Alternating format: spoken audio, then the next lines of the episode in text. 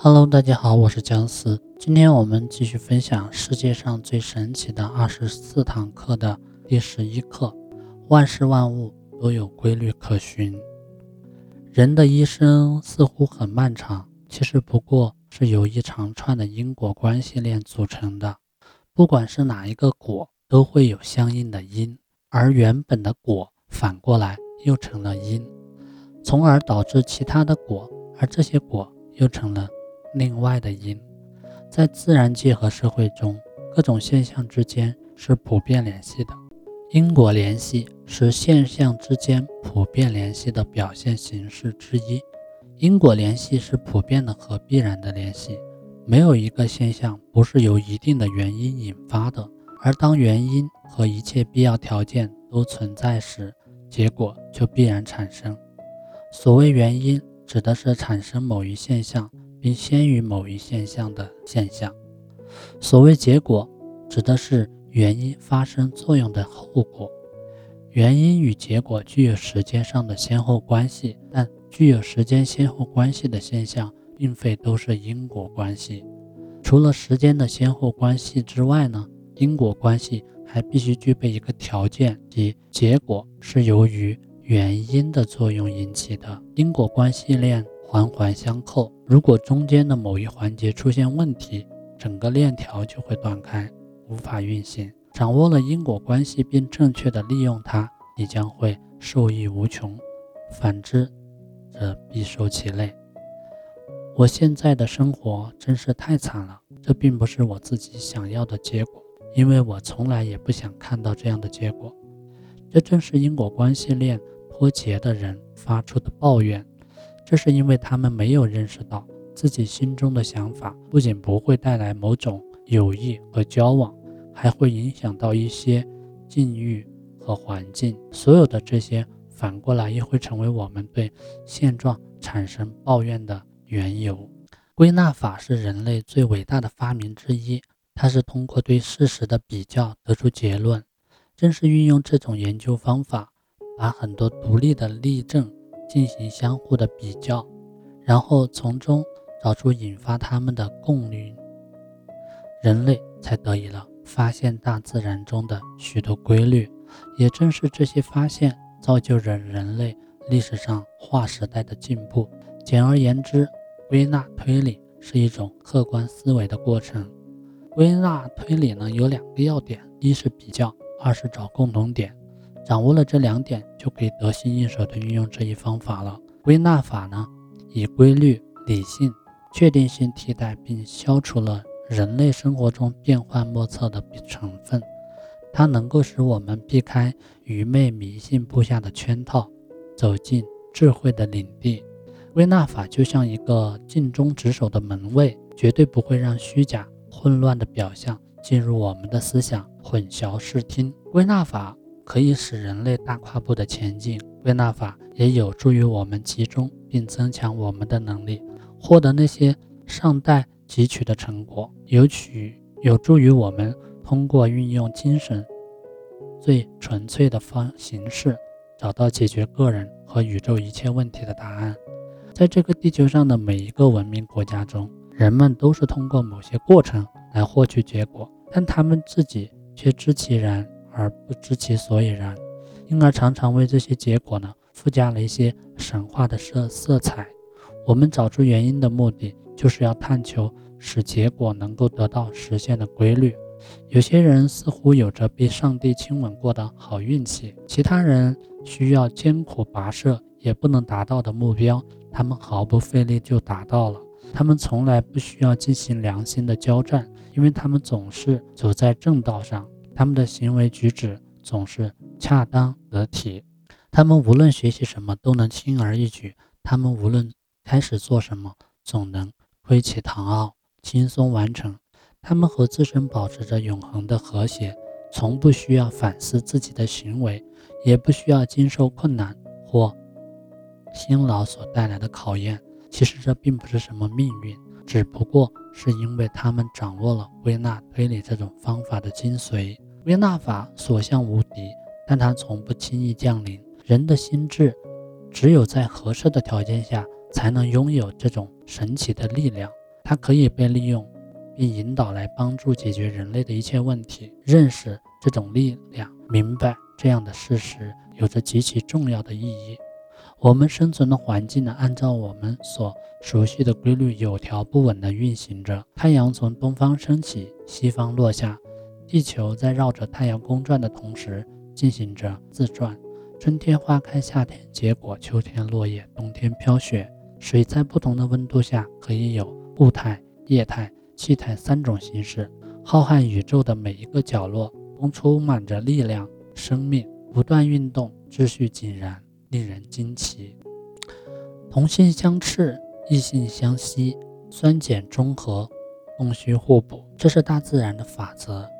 人类也可以借鉴，人与人之间，力与力之间，总是相互保持着一定的距离。而具备不同才能的人，也是可以相互吸引、相互配合。需求、向往和渴望引导着人们的视线，人的眼睛搜寻并满足。并满意的接受那些他想要得到的东西。人们能够在矿石中找到金子，在茫茫大海中找到珍珠，都是因为这些都是他们需要的。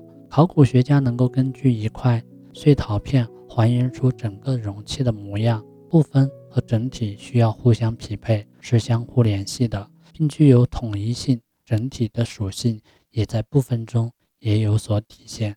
我们能够认识到这些。实在是莫大的幸运，因为世界很大，我们的视野却很有限，我们只能管中窥豹，通过个体来了解整个社会。当天王星的运动，当天王星的运动轨道出现偏离，打乱了太阳系的秩序，而海王星就在预定的时间和地点出现了。冥冥之中似乎有神的安排，其实这个神就是规律，所有的事物都有规律可循。动物趋利避害呢，是出于本能；人类学习和思考呢，是出于理性。哪里有存在的想法，哪里就有存在的事实。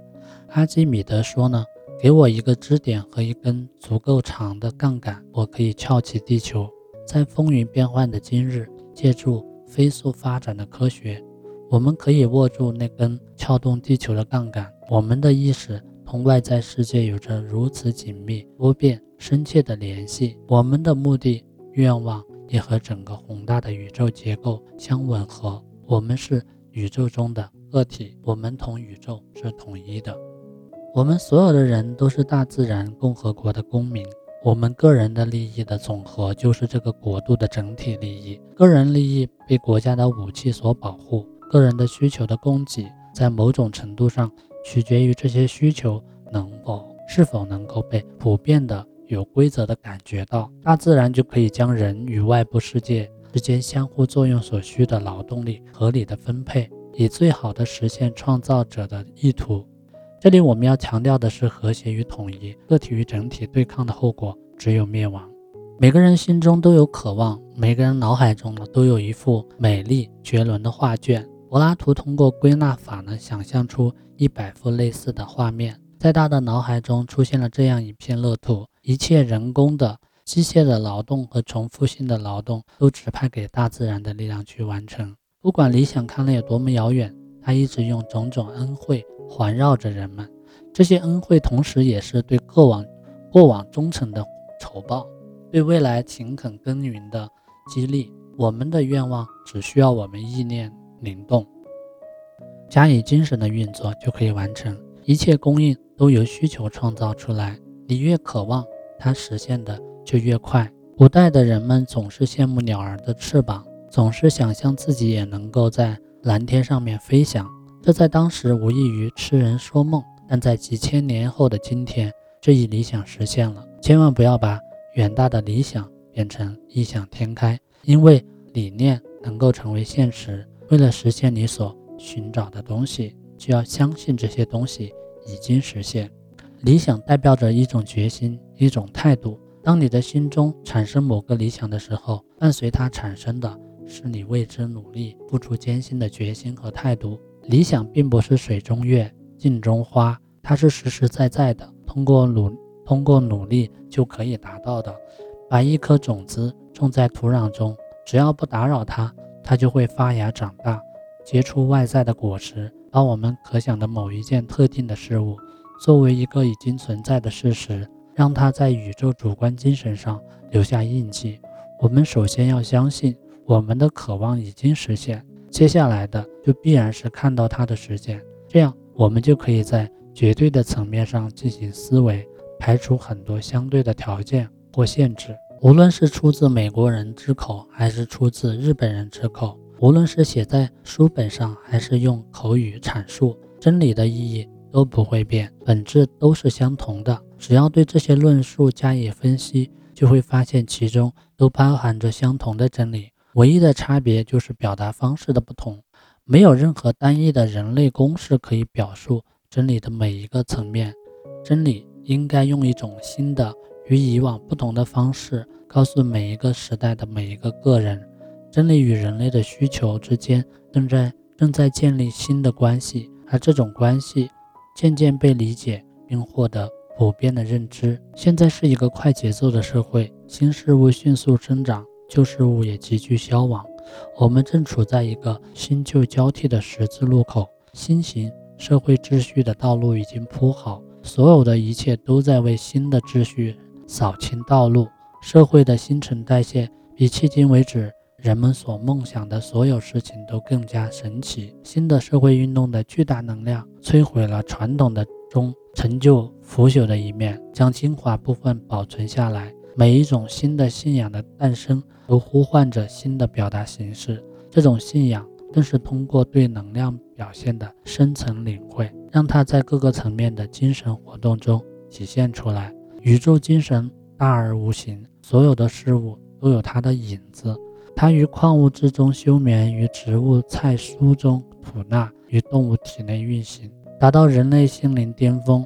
它将天下万物联系起来，它使我们得以跨越理论和实践的鸿沟，飞渡行动与目标的天堑，巩固了我们的统治能力，使我们成为自己的主宰。